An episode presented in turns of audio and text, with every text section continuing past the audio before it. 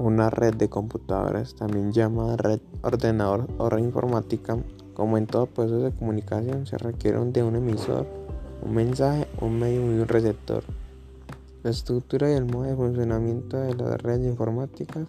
actuales están definidos en varios estándares, siendo el más importante y extendido de todos ellos